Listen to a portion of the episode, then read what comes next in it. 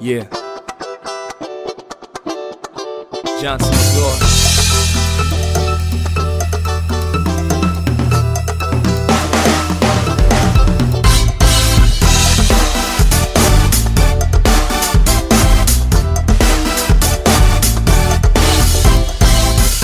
Amigos, bienvenidos al episodio número 54 del Informal Podcast.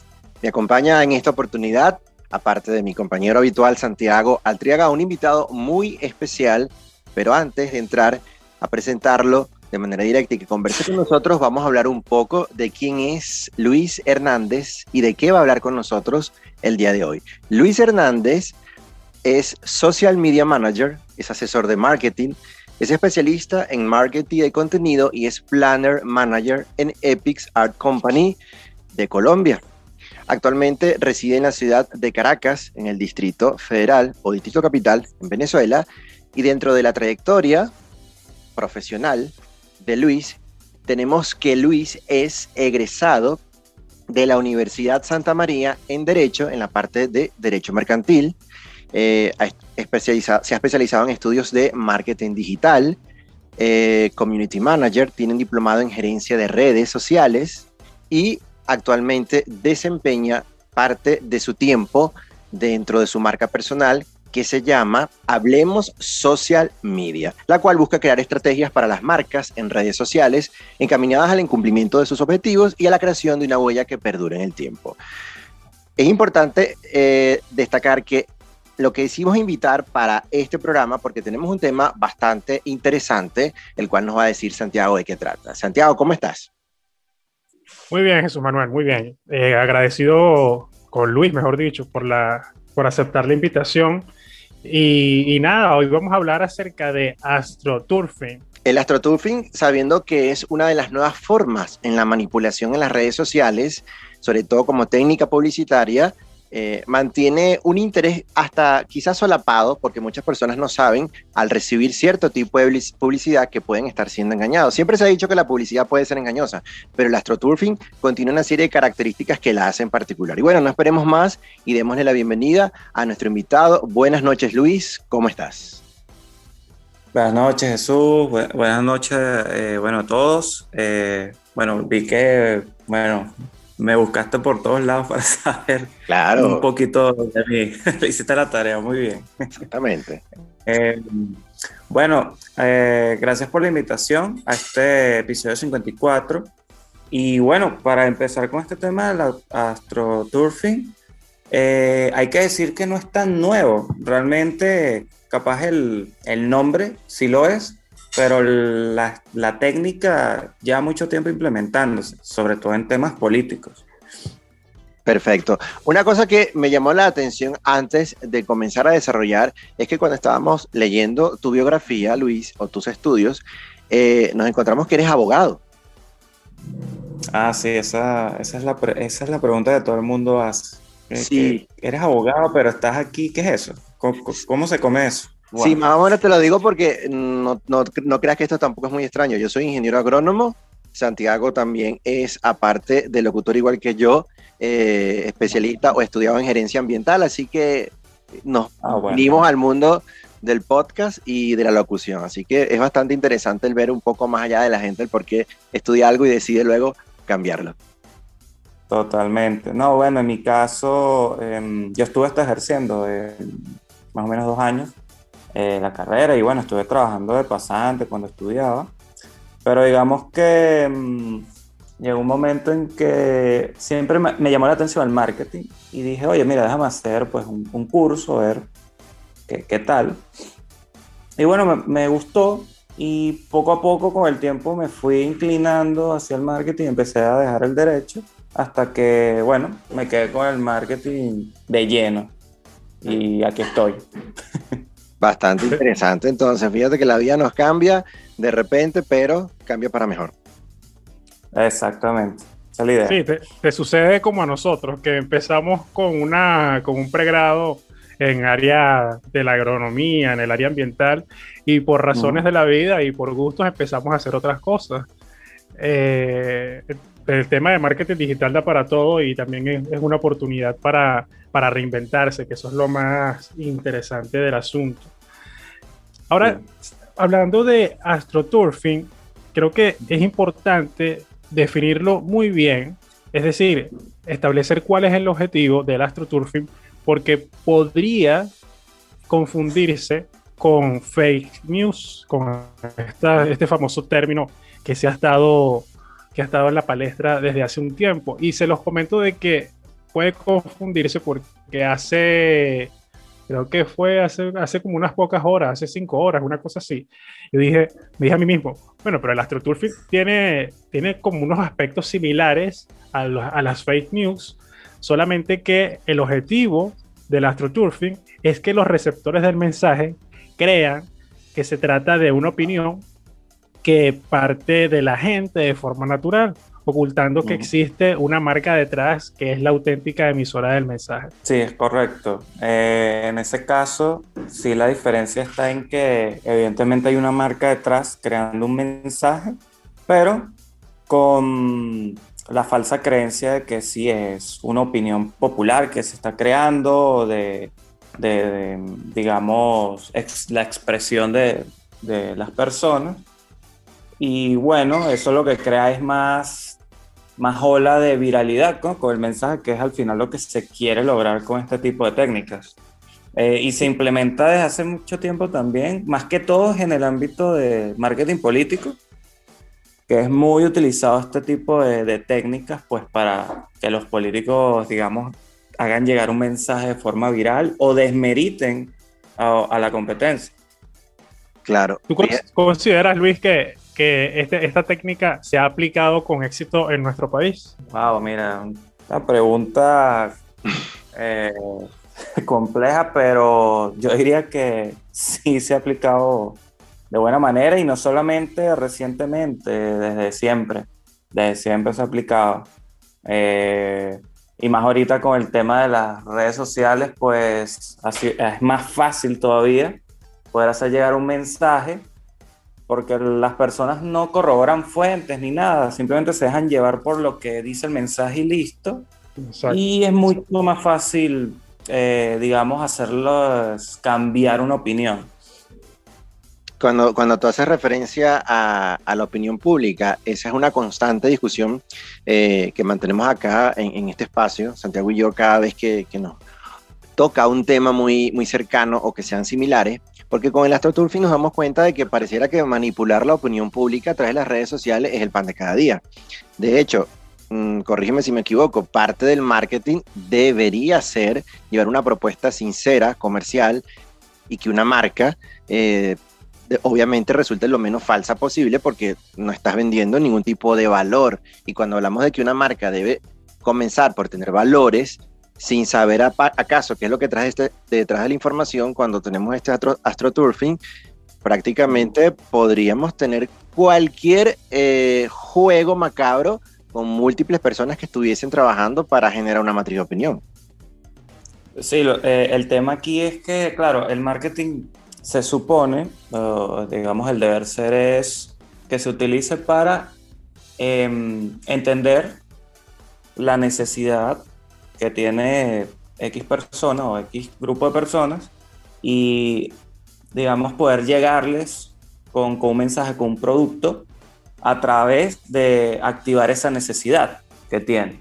Pero, digamos que también se ha utilizado para em, eh, en, en, no engañar, sino de alguna forma crear eh, necesidades en las personas que realmente no pueden tener es como manipulación, manipular a las personas. Y eso se ha utilizado, sí, se ha utilizado desde, siempre, solo que bueno, ahorita con las redes sociales es más fácil. Sí, en, función de lo que decía Jesús, yo creo que el tema del marketing va mucho más hacia el tema de la seducción, que es atraer a, posibles clientes hacia lo que a ti te interesa eh, proyectar o mostrar. En, el en cambio, el astroturfing que es el término astroturfing, proviene del nombre de una marca de césped artificial norteamericana llamada AstroTurf. La idea del césped artificial no deja de ser brillante. sea, una brillante metáfora que simboliza la idea de crear corrientes de opinión desde abajo, de forma artificial.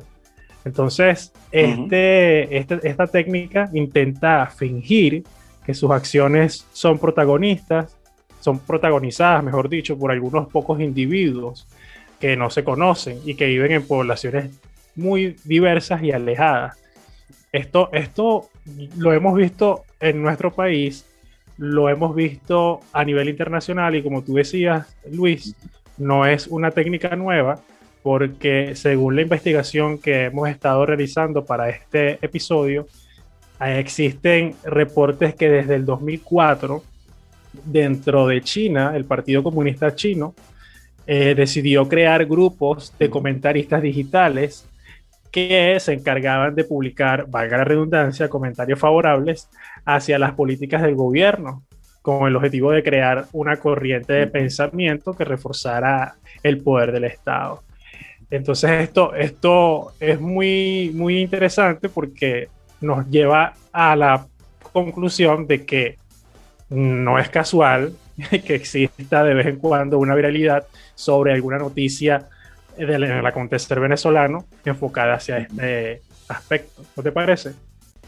Sí, eh, es más, Santiago, eh, se utiliza mucho, volviendo al tema, estamos hablando también del marketing político, el tema de creación de bots, ¿no? Bots que dan respuestas tanto positivas como negativas. Negativas para desprestigiar a un candidato o, crear una polémica y positivas pues para dar a entender de que sí, ese candidato lo quiere mucho cuando no es verdad. Eso, eso es interesante, cómo nosotros como personas mortales que simplemente usamos una red social porque, bueno, nos registramos, porque es la moda, porque quiero poner mi foto, pero vemos algo, Luis, que a mi modo de ver nos está haciendo muchísimo daño, y sobre todo vía Twitter. Eh, recientemente leía que las noticias en Twitter eh, o las fake news o las falsas noticias en Twitter ruedan, eh, por decir rueda como término coloquial, seis veces más rápido que en cualquier otro o en cualquier otra red social. Y este escenario, como nosotros, siendo simples mortales y no hacernos eco de, de, una técnica de astroturfing como esta, ¿Cómo podemos detectar una campaña o cómo podemos nosotros, siendo personas sencillas eh, que no estamos dentro del mundo del marketing, no caer en una situación como esta? Bueno, lo primero que siempre voy a recomendar es buscar la, fuente de, la noticia.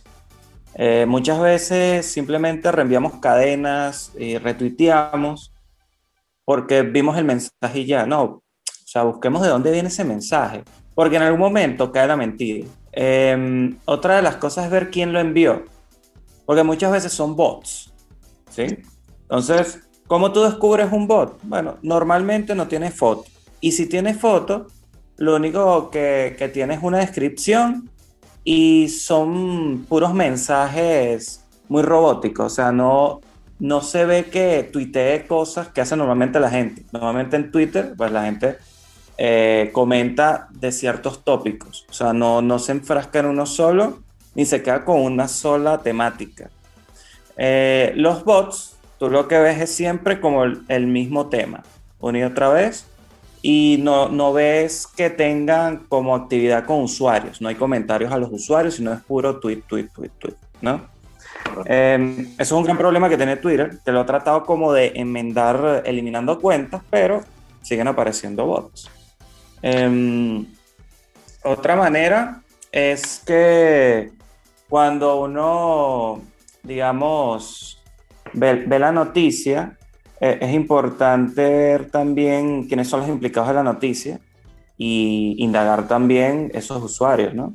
Para ver qué puede estar ocurriendo, para ver si es falso o en verdad es que está ocurriendo esto. Entonces, es ver em, los usuarios implicados, la fuente, si en verdad existe una fuente, porque si no existe fuente, no tenemos que estar replicando cosas que no tienen una fuente. Y ver también quién lo replica, si es un bot o, es una persona común y corriente. Este tipo de datos que acaba de comentar Luis acerca de, para lograr identificar una noticia falsa de una noticia verdadera, ustedes pueden conocer entre estos términos y muchos más dentro de su canal de Telegram que se llama Hablemos Social Media. Usted lo puede buscar en Telegram, coloca en el buscador Hablemos Social Media y puede ser parte de ese canal. Allí van a recibir contenido no invasivo, que eso es lo que más me gusta de, este canal, acerca del mundo del marketing digital, del social media, sin, sin estar con como la publicidad permanente y constante como se ha visto en otras redes sociales, que es bastante invasiva. Eh, pero sí, eh, a mí me parece interesantísimo el tema de, de cómo ha estado eh, evolucionando e incluyendo muchas de las redes algunos aspectos para lograr identificar de dónde proviene la noticia. Telegram fue una de las primeras que lo implementó. De hecho, puedes ver quién ha reenviado el mensaje, de dónde salió, quién es el autor, cuántas veces lo han visto y puedes hasta restringir. Es, una cuestión maravillosa desde el punto de vista noticioso que puede evitar que esta bola siga creciendo en el caso de las noticias falsas. Sí, otro, otro importante aporte aquí que, que, Luis creo que va, va, a dar bastante de claro acá. El marketing mm, como estrategia publicitaria para, para exponer, para vender, para presentar el potencial de una marca en las redes sociales, Mm, dice que el astroturfing viene siendo como el arte de engañar dentro del marketing. Entonces, Luis, si las marcas, a través de las empresas, lo que quieren buscar constantemente es crear eh, acontecimientos. Bueno, ¿cuáles son esos, acontecimientos? Presentar mi producto, generar impacto, pero como te lo dije al principio, al fin y al cabo lo que interesaría es hacer ver que todo eso es espontáneo y que la marca pase a ser algo que no se entienda, no sé si la palabra correcta sería como una marca, sino como parte de tu vida para crear de manera estratégica esa necesidad. No siempre esas cosas funcionan y creo que cuando no funcionan es cuando caemos en, el astroturfing. ¿Podría relacionarse algo más o menos a lo que dije? Eh, yo, yo lo veo eh, más que todo en que muchas marcas buscan de manera desesperada tener un crecimiento rápido eh, dentro de, redes sociales, ¿no? Cuando hay que tener muy claro que el marketing en redes sociales es de forma escalonada, tiene un proceso de crecimiento. Eh, me pasó una vez con, un cliente que me decía, yo quiero que mi contenido se viralice. estamos, estamos hablando de una persona que se dedica a la parte de educación, ¿no? Y yo le digo, mira, si tú quieres que tu contenido se viralice, lo podemos hacer a punta de memes. O sea, súper sencillo. Pero realmente lo que quieres aportar, o sea, no... Eh, porque lamentándolo mucho, el, contenido educativo como tal no es un contenido que se viralice. Es un contenido que va a llegar la persona que quiere saber de eso puntualmente. Entonces, eh, digamos que muchas personas caen, sobre todo en esta época de pandemia, en, ese tema de que no, quiero ya crecer, quiero ya em, estar en redes y pueden caer en este tipo de malas prácticas. O sea, estaba pensando cuando Luis estaba comentando esto de, la presión que, recibimos todos los que en alguna oportunidad hemos trabajado en el aspecto del marketing digital de, sobre esa presión de quiero seguidores, quiero seguidores, quiero seguidores, quiero que, le den like, quiero que le den like. Eh, es absurdo, es absurdo. Y ahora con, todo el crecimiento de TikTok y de otras plataformas, la cosa se vuelve mucho más ridícula porque le piden a quien le administra las redes lo imposible. Fíjate tú, yo tenía un cliente, ya creo que lo comenté en el primer episodio, que él me pedía eh, rendimientos mayores, rendimientos que te estoy hablando de seguidores así, parecido a lo que te estaba comentando, pero no invertía en publicidad, no, no, promocionaba ninguno de los posts. Y, esto es terrible porque la presión recae sobre la persona que administra la cuenta, que a fin de cuentas es, un tercerizado, pues es una persona que está contratada para hacer eso. Y, y esto también lo podemos extrapolar al tema de, del astroturfing, porque estamos hablando de personas que reciben dinero, en algunos casos, para intoxicar las redes y buscar cambiar eh, la matriz de opinión. Se han dado casos desde el punto de vista de marketing político, donde los canales de noticias buscan generar distorsionadores de la verdad, como tú lo mencionabas hace un momento, para llevar a las personas a que visiten los sitios web que son de su propio interés o que también eh, creen unos blogs falsos y a esos blogs falsos también los visiten. Hay una serie, y disculpen que me extienda un poco en esto, que se llama Homeland. Y en Homeland, en una de las últimas temporadas, se crea una especie de búnker subterráneo, una cosa que, que, está al margen de todo, donde crean una especie de, vamos a decirlo así, de, sí, prácticamente todo lo que estamos hablando, de boots y demás cosas, donde buscan es que la opinión pública o la opinión vaya enfocada hacia los intereses de la agencia. Entonces empieza la lucha interna dentro de la trama y todo esto. Pero es un tema bastante, bastante particular que, que, da para todo, da por aquí, da por allá. Sí, eh, eh, es más, es, Santiago, en, en ese aspecto, fíjate que este tipo de técnicas, y lo vi también en un caso, creo que era de, Movistar. Sí, era Movistar. Eh, en donde hubo un empleado como que lo despidieron injustamente, según, él, y bueno, hizo una campaña y varios empleados también lo apoyaron. Y Movistar buscó eh, a través de con otros empleados que como que les pagaron todo esto para que ellos viralizaran una campaña en apoyo a Movistar y pudiera contrarrestar la campaña negativa que estaba haciendo el otro trabajador. Pero yo siempre, en este tipo de, de, escenarios, eh, siempre digo lo mismo, ¿de qué vale eh, cuidarte a corto plazo cuando a largo plazo se va a descubrir que es todo falso y va a venir una crisis peor? ¿no? Es como cuando tú tienes una pareja y em, tú, tú, eres, por ejemplo, al principio de una forma, pero ya después sacas tu verdadera cara. Entonces, como la pareja saca como que, ah, no, pero tú me estuviste engañando solamente para estar conmigo. me estás revelando cómo eres de verdad. Eso no oferta engañosa. Sí, exacto, no oferta engañosa total. ¿Y qué va a pasar? Nada, bueno, no, ya, no quiero nada contigo. Lo mismo pasa con las marcas. Fíjate, en eso de las marcas, aquí les tengo dos ejemplos bastante significativos. A Samsung, la empresa fue multada por el gobierno de Taiwán por difundir comentarios eh, y reviews falsos que estaban destinados a publicitar sus productos y desprestigiar a la competencia. La Comisión de Comercio Justo de Taiwán multó a Samsung por 340 mil dólares y según esa sentencia, Samsung reconoció que había contratado a un tercero, a otra empresa, la Paintai Consulta, para generar este tipo de, estrategias en detrimento de la otra empresa. Y en el año 2008, McDonald's de Japón se descubrió que le pagó alrededor de mil personas para que hicieran fila frente a sus locales el día que estaban lanzando un sabor de hamburguesa específico. Posteriormente la empresa reconoce que sí, que incumplió, pero se excusó diciendo que estaban haciendo una prueba para testear la calidad del producto y qué tanto llamaba la atención. Decía entonces que, no sé si recuerdan, que en Venezuela pasa mucho y es, bastante extraño cuando McDonald's a través de sus helados de marca McFlurry este, saca un nuevo sabor en Venezuela. Siempre se dice que va a pasar algo que está asociado a una catástrofe social, económica en el país, cuando McDonald's saca un nuevo sabor en Venezuela. ¿No será eso como una especie de astroturfing?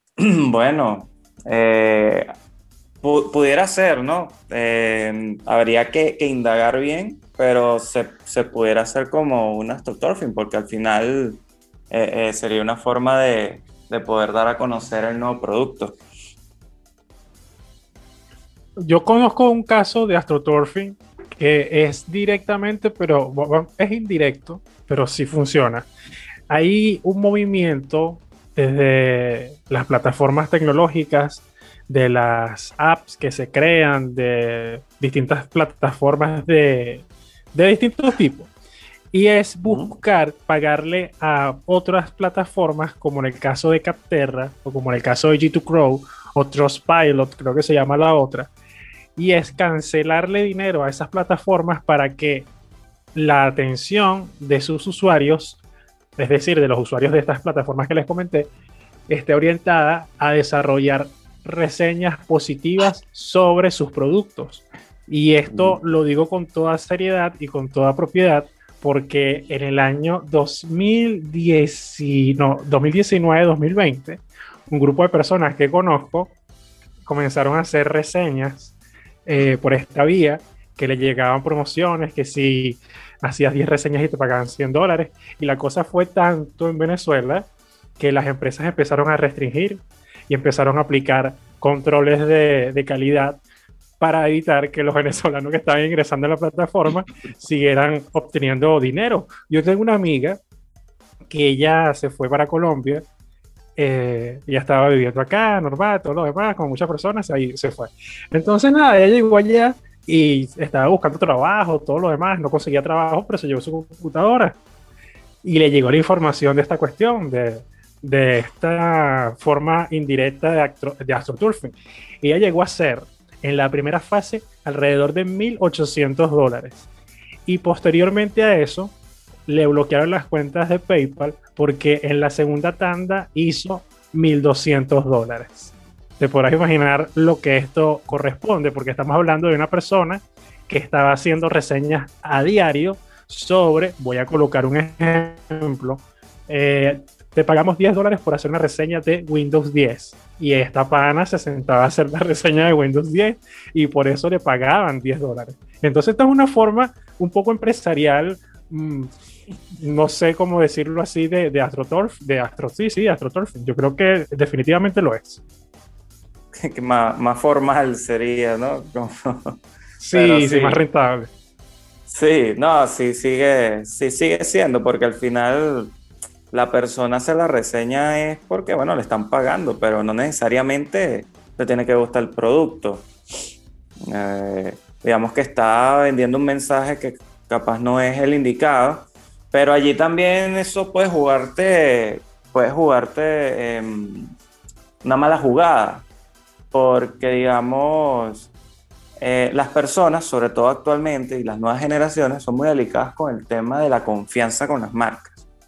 Y mm, son muy delicados también con el tema, por ejemplo, de las reseñas, de lo que pueda decir un influencer, por ejemplo.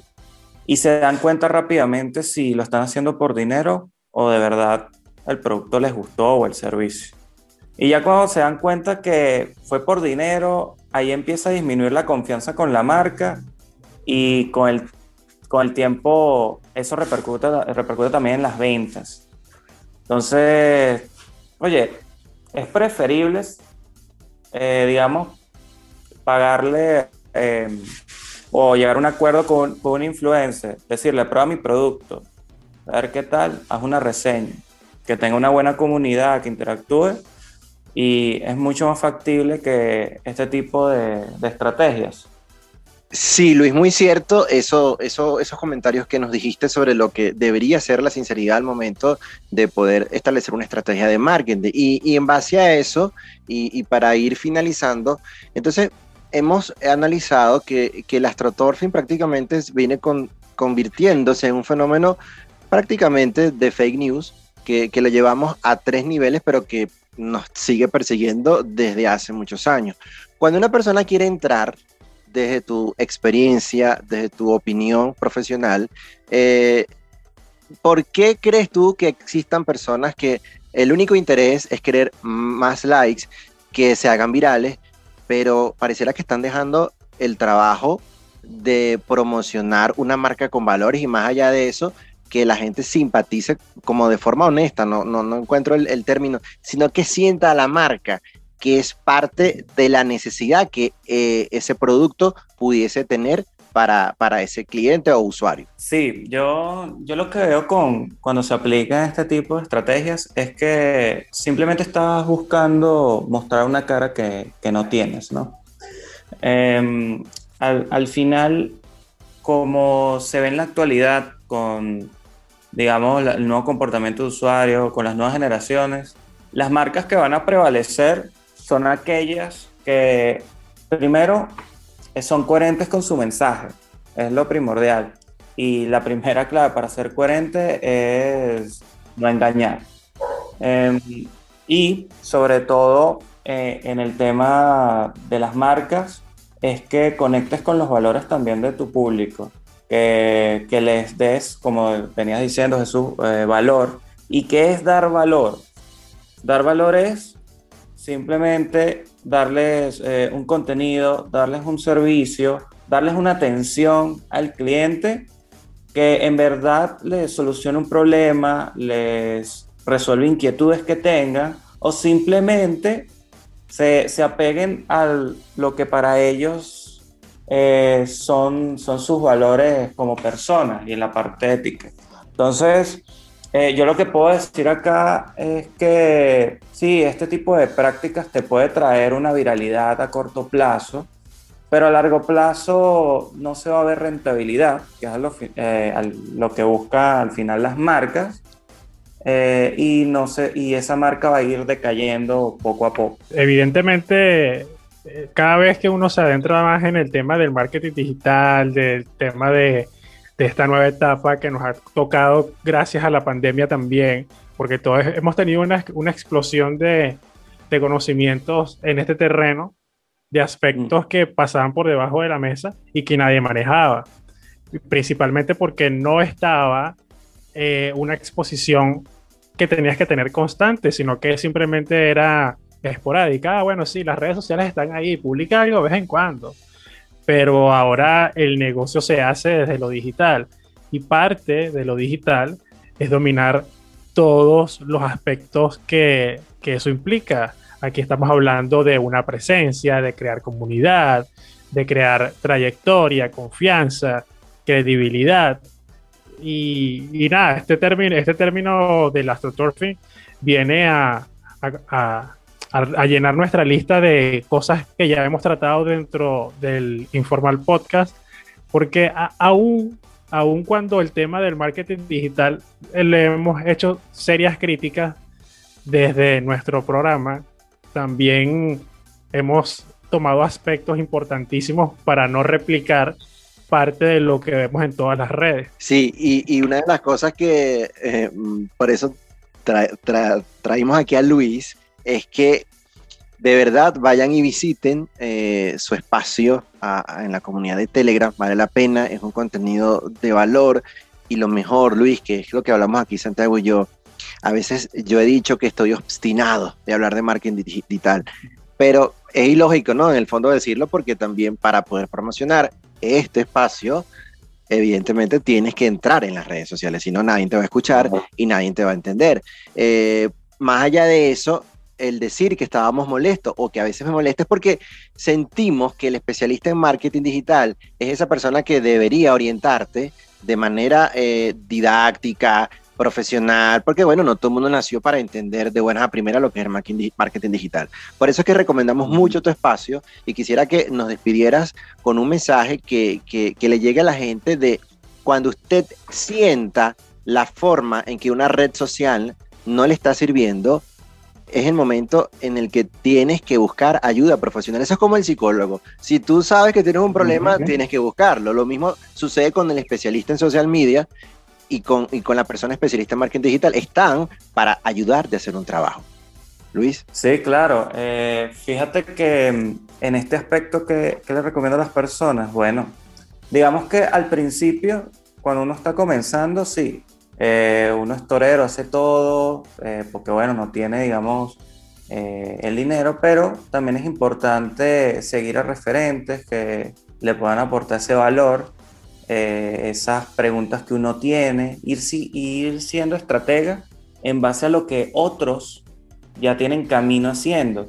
Y ya después puedes optar también, oye, yo quiero una asesoría, me voy a asesorar para yo llevar mi camino, pero guiado de, forma correcta, o simplemente, no, yo le delego todo eso a, a un equipo de trabajo o una persona, algún profesional, y, y que haga el trabajo. Pero muy importante es que tú también conozcas lo que vas a delegar, porque si no, te puede venir cualquier persona a decir mil maravillas, tú te las crees y después esa plata se perdió. Entonces, también es importante conocer del área para que no venga cualquiera a decirte alguna u otra cosa, como pasa por ejemplo con los mecánicos, que a veces, como uno no sabe de eso, a veces te quieren Poner un Sí, poco de plata no sé dónde.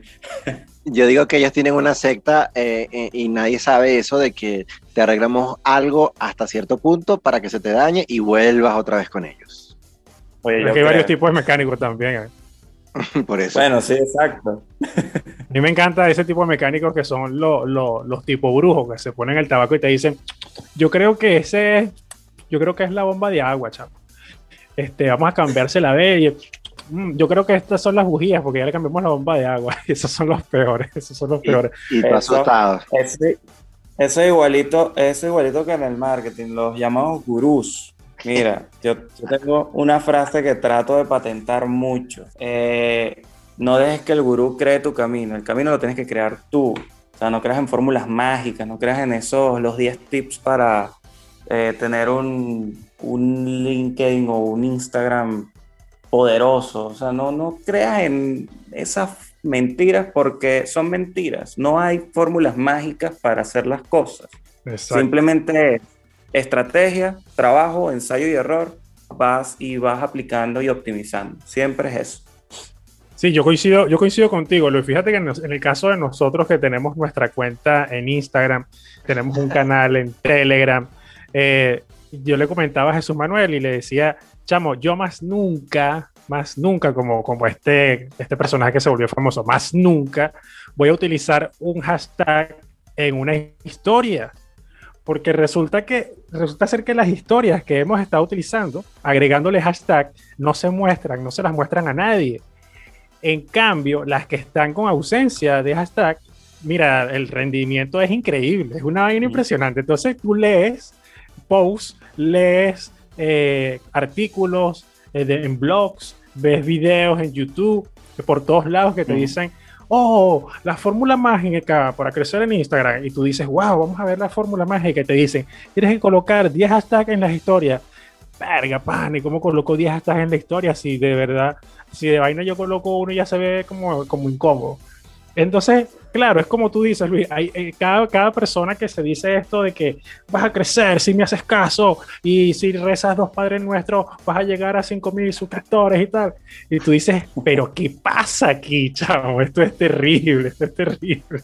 No, no, no. Eso, esos gurús de verdad, yo siempre digo, no estén siguiendo esas recetas porque cada negocio es diferente, ¿no? Eso es igualito que los horarios y que no, los, los mejores horarios para pu- publicar en, en redes sociales. Eso es algo muy general. Esas son estadísticas generales, pero al final eh, ca- cada público es distinto y tú tienes que ir viendo cuáles son los horarios que, que la gente está más activa. Yo, ¿no, así. ¿No crees tú que sería, porque de por sí Instagram dentro y, y prácticamente todas, yo creo que todas las, las- las redes sociales, lo que pasa es que no lo usamos o no lo sabemos usar la gran mayoría, nos entregan estadísticas. Twitter te entrega estadísticas, Instagram te entrega estadísticas. No sé si Facebook para cuentas empresariales o, o, o- o- fanpage este, te las entrega. También, también te las entrega. Ok, Totalmente, entonces, fíjate, tú, la pregunta es, ¿no sería correcto, como tú estás diciendo, que en vez de buscar estas técnicas de, de astroturfing, prácticamente de, revisáramos cómo es la interacción de nuestros seguidores con nuestra cuenta y es a partir de ahí, de ese nicho específico, que deberíamos plantear una estrategia clara para poder vender tu marca? Claro, es que es que desde allí que parte, o sea, digamos que, ah, es que mi marca está empezando, ok, bueno, primero deberías conocer a tu cliente, ¿no? Cuando tú conoces ese potencial cliente, tú empiezas a crear contenido y estrategias en base a lo que tú piensas que lo puede ayudar. Y después ahí vas viendo qué contenido está generando mayor interacción. Y se empieza a crear la data, esas estadísticas que te empieza a lanzar las distintas redes sociales. Por ejemplo, Twitter tiene algo en las estadísticas que es muy, muy brutal, que es que te muestra los intereses de las personas. Por ejemplo, eh, 57% de las personas tiene un interés de, de- temática de marketing o busca perritos, mascotas. Entonces tú como que, ok, estos son intereses que tienen las personas. Esas son estadísticas que te da Twitter. Y con eso tú puedes utilizarlos a tu favor para, para contenido. Facebook, como todas las redes, te marca el tema de, de las horas. Oye, mira, las horas en que la gente está más activa. Ok, bueno, ahí es en donde yo tengo que jugar. Puedo aplicarlo a la hora más activa o a la segunda hora más activa para que no tenga tanta competencia. Es una cuestión de ir, evaluando.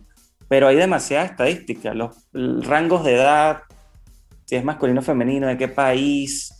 Em, la data está, solamente hay que saber usarla. Es así, es así. Antes que marcas, somos humanos. Ese es el eslogan de Hablemos Social Media de Luis Hernández, quien nos ha acompañado en esta edición número 34, 54, 54. ¿Qué pasa? ¿Qué pasa con la vida, Es fitina, es fitina, es fitina lo que nos falta en la vida. No, vale, no, yo tengo que buscar un psicólogo, algo serio está pasando conmigo. Bueno, pero lo, que, lo que sí puede hacer usted que nos está escuchando es visitar este canal de, de Luis Hernández, que Hablemos de Social Media, porque van a conseguir allí contenido de valor y muy interesante para todos ustedes los que están comenzando o que ya tienen un tiempo en este tema de marketing digital y si desean algún tipo de servicios profesional en esta área, contáctenlo directamente. No le vamos a ofrecer descuento porque aquí no hay promoción y estamos hablando claro y raspado. O sea, contáctenlo a él, hable con él y listo, más nada. No hay, cupón. No hay cupón, no hay cupón. no se generan engañosa. Nada de eso. Luis, de mi parte te doy las gracias por haber aceptado la invitación a esta edición de El Informal Podcast. Y nada, chamo, cuando quieras volver a, conversar con nosotros, estamos acá a la hora. No, sí, sí, no, muchas gracias más bien por la invitación. Súper encantado de haber participado en este episodio 54, Santiago y Jesús. Hasta Luis me trolea. Para que no, quede duda. esto se puede editar, no te preocupes. No, tranquilo, eso no es editado, tranquilo. eso va de una. Y no, bueno, eh, agradecerlos y, bueno, yo estoy también en su grupo de, grupo de Telegram, canal de Telegram, que, que siempre ponen cosas de todo tipo. Siempre hay diversidad y de temas y entonces fue interesante. No, gracias, gracias Luis por esa publicidad eh, para finalizar esta edición. Jesús Manuel.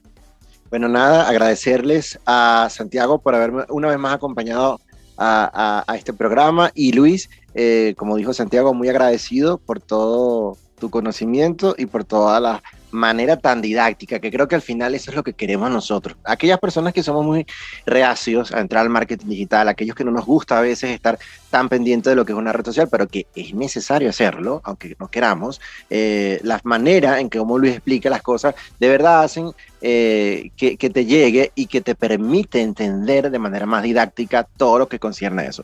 Por nuestra parte, despedimos esta edición, eh, esperando que visiten nuestro portal www.elinformalpodcast.com y a través de arroba el tanto para Telegram como en Instagram. Esta edición 54 del Informal Podcast. Ah, no, no, de verdad, aquí pasa algo. que decir, te lo tengo que decir. Dale, dale, dale, sigue. Esta edición 54 del Informal Podcast termina aquí. Hasta una próxima oportunidad.